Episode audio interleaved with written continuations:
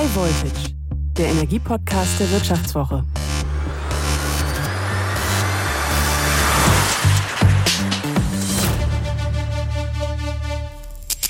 Hallo, mein Name ist Theresa Raufmann und Sie hören High Voltage, den Energiepodcast der Wirtschaftswoche. Hier versuche ich im Wechsel mit meinen Kollegen Florian Güsken und Martin Seibert jede Woche die drängendsten Fragen rund um den Bereich Energie zu klären. Und ich meine, was diese Woche besonders drängend ist, ist, glaube ich, jedem klar. Und zwar die Wartung der Ostsee-Pipeline Nord Stream 1, die ja am Montag begonnen hat. Einmal jährlich wird dort das Gas abgestellt, um die Pipeline einmal durchzuchecken, ob alles in Ordnung geht. Und normalerweise interessiert das eigentlich nicht. Das ist keine Meldung, das interessiert kaum jemanden. Aber dieses Jahr ist die Ausgangslage mit dem Krieg in der Ukraine natürlich eine ganz andere. Denn Russland setzt uns Europäer ja auch schon seit einer Weile unter Druck, indem es die Lieferungen durch die Pipeline halt immer weiter und weiter reduziert hat.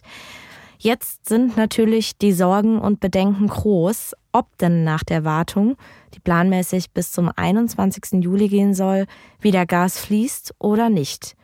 Und die große Frage dabei ist, was passiert denn, wenn kein Gas mehr durch Nord Stream 1 kommt?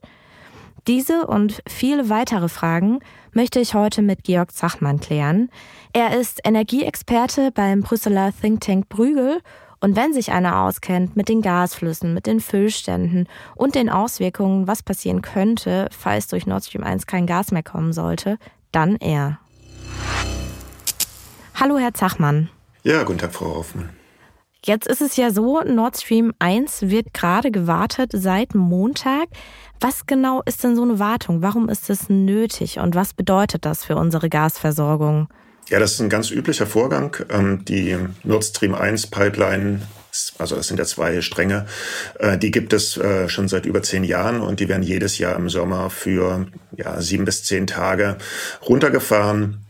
Dann wird geprüft, ob die äh, Ventile alle noch in Ordnung sind, ob die Technik soweit stimmt. Und ähm, das macht ja auch sehr viel Sinn bei so einer, so einer großen Energieinfrastruktur die unter dem Meer für, für viele hundert Kilometer läuft, äh, ab und zu mal zu schauen, ob da alles in Ordnung ist. Ähm, wahrscheinlich schaut man sich auch die, ähm, die Kompressoren und alles an. Technisch stecke ich da so tief noch drin, aber äh, wir sehen jedes Jahr in den Daten, dass die Pipeline eben für, für sieben bis zehn Tage kein Gas liefert.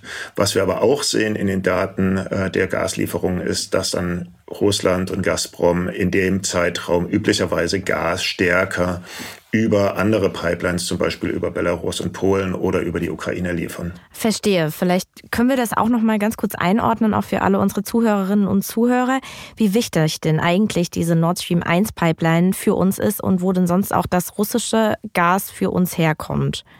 Ja, also Gas aus Russland wird ja schon seit äh, ja, den 70er Jahren nach Deutschland geliefert.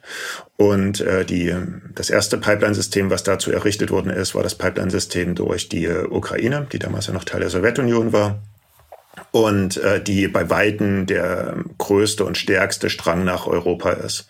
Ähm, dann ist in den 90er Jahren eine Pipeline durch Belarus und Polen gebaut worden und dann im Anfang der 2000er die Nord Stream 1 Pipeline. Die Nord Stream 1 Pipeline hat die Besonderheit, dass sie direkt in Deutschland ankommt, eben nicht durch Transitländer durchgeht und sie ist ebenfalls äh, eine relativ große Pipeline. Also durch die Nord Stream 1 Pipeline können im Jahr 55 Milliarden Kubikmeter Gas geliefert werden.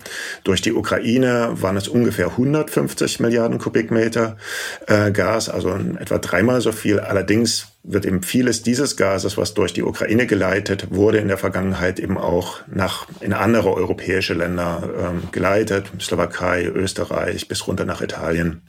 Und die Nord Stream 1 Pipeline war vorgesehen eben vor allem für die Belieferung Deutschlands und darüber wurde dann Gas über Deutschland dann immer noch weiter in den Westen der EU gebracht. Also Dänemark wurde teilweise damit äh, versorgt und es sollte immer stärker auch Gas über die Nord Stream 1 Pipeline dann quasi nach Westdeutschland, äh, Nordwestdeutschland gebracht werden, was früher aus den Niederlanden versorgt worden ist.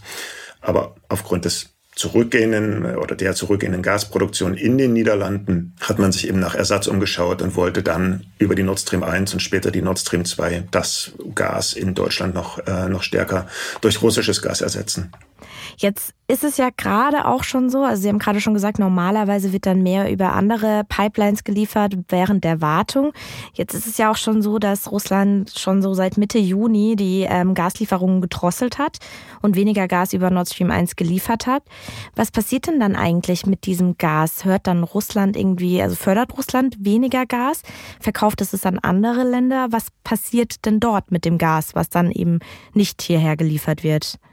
Ja, auch da könnte ich noch mal ein halbes Jahr, ein Jahr zurück in die Vergangenheit gehen. Also Russland liefert nach Europa schon seit Sommer letzten Jahres weniger Gas als üblich. Ähm, da hat Russland am Anfang ähm, dann keine kurzfristigen Angebote mehr für Gaslieferungen gemacht, die sonst üblich waren über die Spotmärkte. Und äh, seit ähm, dem ersten Quartal diesen Jahres hat Gazprom auch angefangen, langfristige Verträge mit europäischen Kunden nicht mehr zu bedienen. Das heißt, es ist vertragsbrüchig geworden.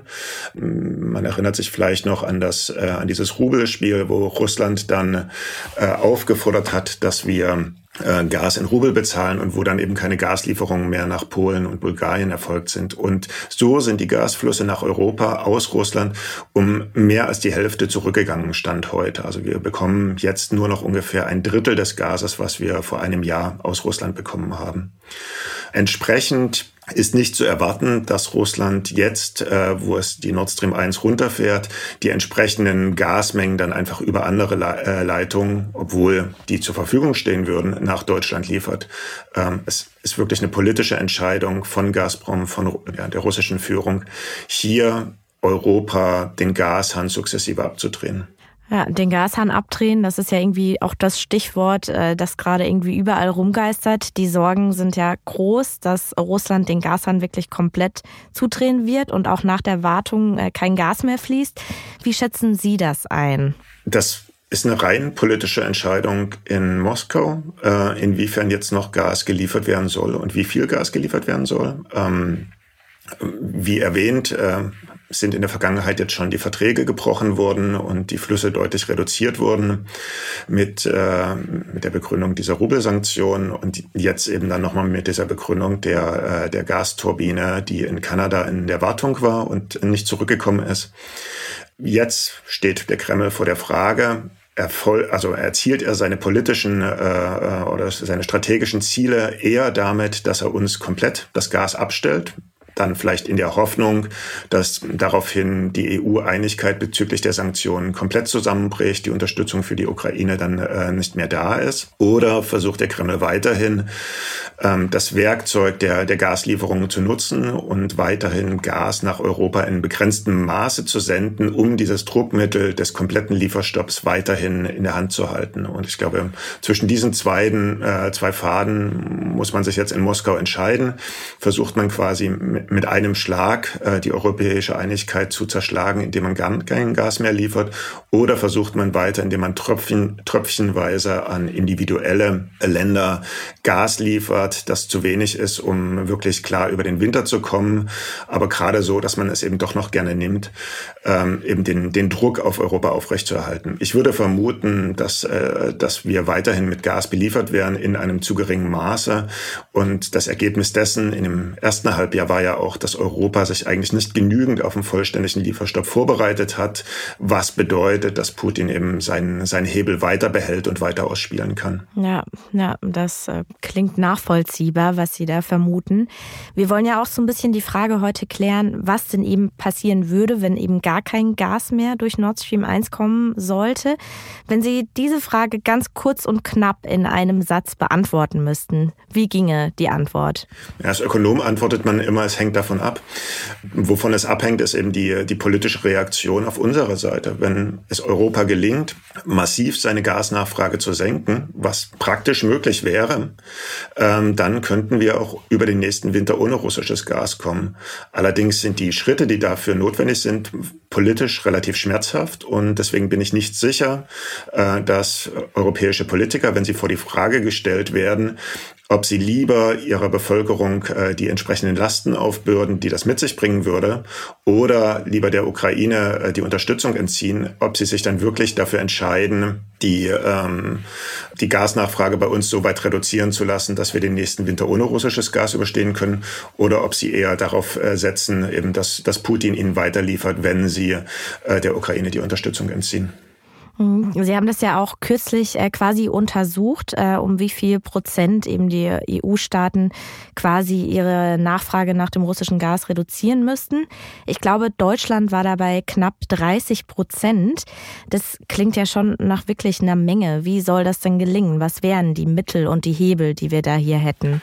Ja, ich würde einen Schritt weiter vorne ansetzen. Ähm, also was wir berechnet haben, ist, dass auf europäischer Ebene der, äh, die Gasnachfrage um 15 Prozent zurückgehen muss. Und dann besteht erstmal die Frage, wie verteilt man diese Gasnachfragerückgang über die europäischen Länder? Und wenn wir ihn genauso verteilen, wie wir jetzt Gas aus Russland beziehen, müsste Deutschland knapp 30 Prozent ersetzen, was sehr, sehr schwer würde.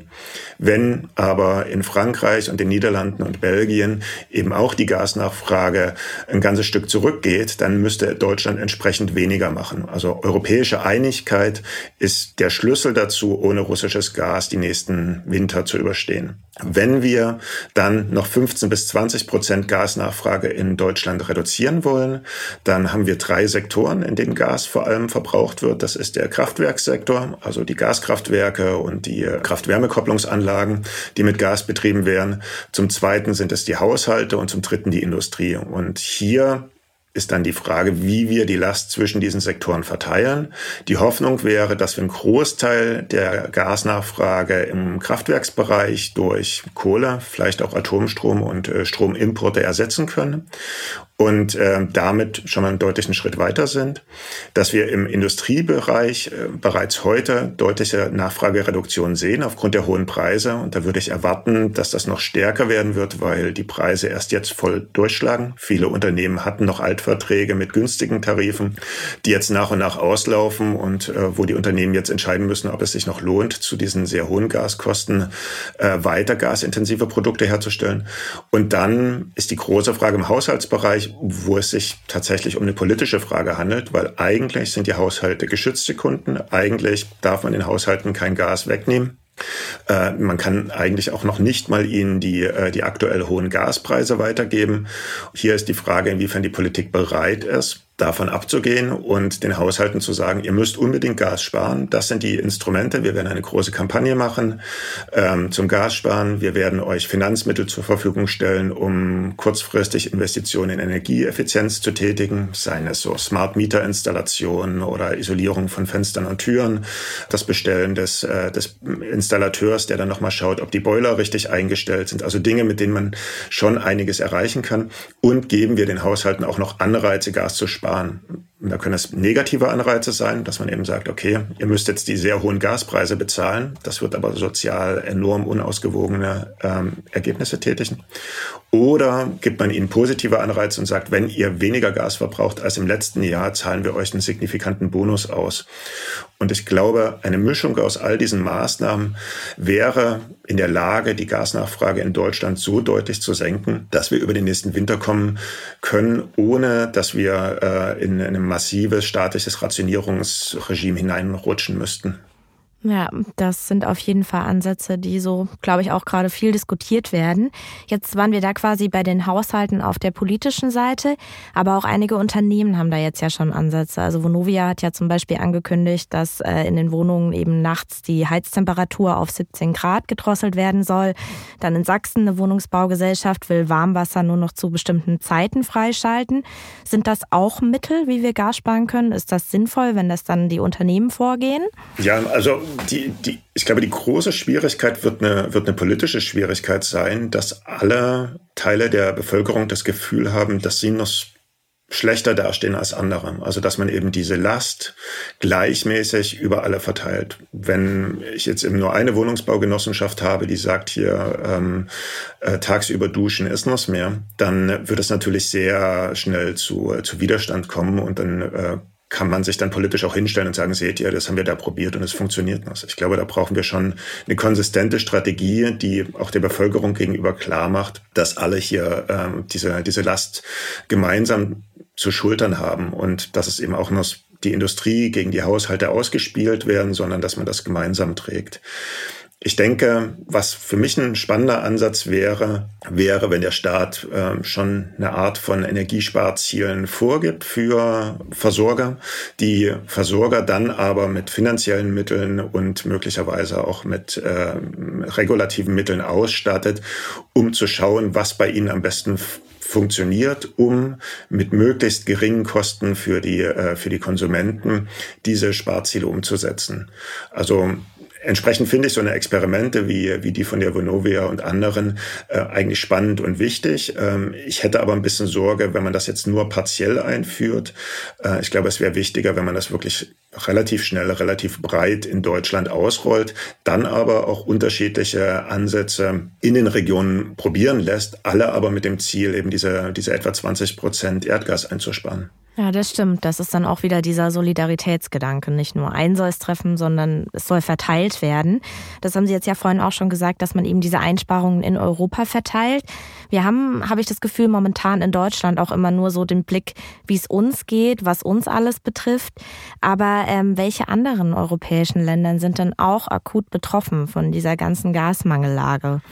Ja, sind im Endeffekt alle Länder stark betroffen, die quasi äh, stromaufwärts äh, von den äh, von den russischen Pipelines zu uns sitzen. Also äh, Polen teilweise, die können sich aber dank ihrer LNG-Terminals oder ihres LNG-Terminals und der zu bauenden Pipeline nach Norwegen wahrscheinlich ganz gut selber versorgen. Aber zum Beispiel Tschechien, die Slowakei, Österreich werden relativ stärker betroffen sein als Deutschland. Italien wird ähnlich stark betroffen sein wie, äh, wie Deutschland, ähm, weil in Italien relativ viel Erdgas zur Stromerzeugung äh, verwendet wird. Ähm, alle Länder, die dann eben eher stromabwärts von Deutschland äh, sind, also Belgien, Niederlande, Luxemburg, äh, Frankreich äh, bis runter nach Spanien, werden fast gar nichts direkt spüren von den, äh, von den russischen Lieferreduktionen. Allerdings würden wir eben sehr stark davon profitieren, wenn in diesen Ländern ebenfalls Erdgas eingespart werden könnte und dann zur Verfügung gestellt werden würde, um die Mangellage in Deutschland eben zu überbrücken. Gibt es da schon auch dementsprechende Pläne dieser Zusammenarbeit auf europäischer Ebene? Was, was wird da gerade schon durchdacht? Also es gibt verschiedene Pläne. Ähm, ähm, die Kommission in Brüssel wird am 20.07. ein Paket rausbringen, äh, wie Energiesparen auch europäisch koordiniert werden kann. Zum einen gibt es aus den, äh, aus den alten, also aus den EU-Verträgen die Aufforderung an die Mitgliedstaaten, sich im Energiebereich solidarisch zu zeigen. Das ist also ist quasi die Verfassung der EU, in der das drinsteht. Und das wird dann nochmal konkretisiert in einer, ähm, in einer Richtlinie von 2017. Und äh, in der steht eben drin, dass die, dass die Mitgliedstaaten sich das Gas, was sie für ihre äh, geschützten Konsumenten, also vor allem Haushalte, aber auch Krankenhäuser und, äh, und andere geschützte Konsumenten brauchen, dass sie sich das eben auch aus anderen Ländern äh, immer besorgen können müssen und dass da die Mitgliedstaaten miteinander solidarisch sind. Allerdings haben diese Vorgaben das Problem, dass sie relativ unkonkret sind. Also dass es eigentlich nicht ganz klar ist, wer jetzt wem unter welchen Voraussetzungen wie viel Gas zu geben hat. Und jetzt versucht man momentan mit äh, bilateralen Verträgen zwischen den Mitgliedstaaten, das ist auch ein Prozess, den die EU befördert, dazu zu kommen, dass die Mitgliedstaaten sich eben etwas konkretere gegenseitige Hilfsangebote machen. Äh, das hat Deutschland jetzt auch schon mit einigen seiner Nachbarländer äh, abgeschlossen, solche Verträge. Und was darüber hinausgeht äh, auf europäischer Ebene ist, dass die EU versuchen will, einen gemeinsamen Gaseinkauf zu organisieren. Also dass ähm, man auf den internationalen Märkten die zusätzlich benötigten Gasmengen, um russisches Gas zu ersetzen, möglicherweise noch im Wettbewerb mit den Nachbarländern versucht zu kaufen und damit die Preise nach oben treibt, sondern gemeinsam mit denen zu kaufen. Und dass man auch nochmal versucht, diese, äh, diese Einsparverteilung zwischen den Ländern deutlich konkreter zu regeln, dass man eben klarer sagt, was sind die, die Kunden, die, die wirklich zuletzt abgeschaltet werden dürfen, wo sollten Länder schon gefordert sein, dass sie bestimmte Konsumenten dann zuerst abschalten, weil diese eben äh, nicht so äh, strategisch notwendig sind. Und äh, das ist aber ein sehr, sehr schwieriger politischer Prozess, weil im Endeffekt läuft es darauf hinaus, dass man, äh, dass man Ländern wie Frankreich vorschreibt, dass äh, Teile der Industrie dort runtergefahren werden, um Haushalten in Deutschland oder der Slowakei zu helfen. Und äh, das ist natürlich innenpolitisch in Frankreich sicherlich gar nicht so einfach zu vermitteln, wenn man das noch einbindet in ein, in ein größeres Narrativ von Solidarität. Ja, das klingt natürlich, wenn man da eben an Frankreich selbst denkt, für die natürlich nicht, äh, nicht so ganz vielleicht nachvollziehbar, warum man da einspringen sollte, aus egoistischer Sicht vielleicht, aber natürlich, das, das könnte eine Lösung sein. Ähm, jetzt ist es ja so, die Wartung soll ja planmäßig zehn Tage gehen. Am 21. Juli sollten wir wissen, wie es weitergeht mit Nord Stream 1. Sind Sie ein bisschen nervös vor diesem Tag oder wie blicken Sie auf den Tag? Was erwarten Sie? Ja, also ich erwarte, dass das eine, eine, eine Hängepartie wird, dass das mit sehr viel Unsicherheiten versehen wird, dass es dann noch äh, irgendwelche vergifteten Angebote vielleicht aus Moskau gibt, was wir noch zusätzlich auf den Tisch legen können, damit das Gas weiter äh, geliefert wird und ähm, man immer ja versucht sein wird aus Moskau quasi den ähm, den Torpfosten immer noch ein bisschen weiter äh, in in deren Richtung zu stellen. Und das wird für, äh, für Deutschland ein, ein großes moralisches Dilemma sein, wie man sich, äh, wie man sich dazu verhält. Und das wird, wenn dann Russland nach diesem Tag, an dem das wieder losgehen soll, dann in vielleicht verringertem Maße Gas weiterliefert, wird es uns einfacher werden, weil weiterhin dann sicherlich Forderungen kommen werden an Deutschland, was man eben jeweils immer noch geben muss, damit irgendwie Gas weitergeliefert wird. Und äh, wir werden quasi mit äh, beständig mit diesem moralischen Dilemma konfrontiert sein, was wir alles bereit sind zu opfern politisch, um weiterhin russisches Gas zu bekommen. Also ich glaube, wir sind da in einer sehr, sehr schwierigen Situation, die auch jetzt in, in zwei Wochen Wochen was vorbei sein wird, sondern dieses bis in den Winter hineinziehen wird. Außer Russland entscheidet sich wirklich komplett, das Gas zu stoppen, in, äh, in der Erwartung eben damit einen quasi schnellen Sieg zu erzielen und, äh, und die europäische Einigkeit zu unterminieren. Dann sind wir eben in der Situation, dass Deutschland vor der Frage steht, will es versuchen, ähm, diese europäische Einigkeit, die notwendig ist und diese Gaseinsparungen, die notwendig sind, mit aller politischen Kraft erzielen oder fühlt es sich dazu noch in der Lage und äh, würde dann entsprechend versuchen, äh, dem Kreml geopolitisch so weit entgegenzukommen, dass, ähm, dass man ohne größere Schmerzen über den nächsten Winter runterkommt. Ja, da bleibt noch viel in der Schwebe und ist auch weiterhin schwierig, auch wenn dann die Wartung vorbei sein wird. Je nachdem, wie es kommt, ähm, bleibt es schwierig. Also das ist kein, es geht hier noch um, um technische Fragen, es geht wirklich nur um, äh, um eine politische Frage hier und äh, hier muss man Putin und, und Gazprom und Kreml als einen Akteur sehen, die versuchen, politische Ziele durchzusetzen und äh, diese politischen Ziele erstrecken sich eben nicht auf, wie man äh, kurzfristig seine Gaseinnahmen maximiert, sondern darauf, wie man die zukünftige europäische Friedensordnung gestaltet. Ja. Das stimmt. Das bleibt alles sehr heikel. Vielen Dank für das Gespräch. Hat mir großen Spaß gemacht, mit Ihnen zu sprechen. Dankeschön. Es bleibt also spannend, was passiert am 21. Juli, wenn die Wartung planmäßig vorbei ist ob Gas kommt, ob kein Gas kommt, wie viel Gas kommt. Klar ist aber, dass wir einen Plan brauchen, auch einen europäischen Plan, wie wir diese ganzen Sparmaßnahmen aufteilen können. Und Sparen ist halt eben gerade auch das Wichtigste. Ich hoffe, Sie hatten trotz der schweren Kosts heute Spaß beim Zuhören und dass Sie auch das nächste Mal wieder einschalten. Und zum Schluss habe ich noch ein ganz besonderes Angebot an Sie als Hörerin oder Hörer unseres Podcasts. Und zwar können Sie die Wirtschaftswoche drei Monate zum halben Preis lesen. Das Angebot finden Sie unter vivo.de slash highvoltage-abo.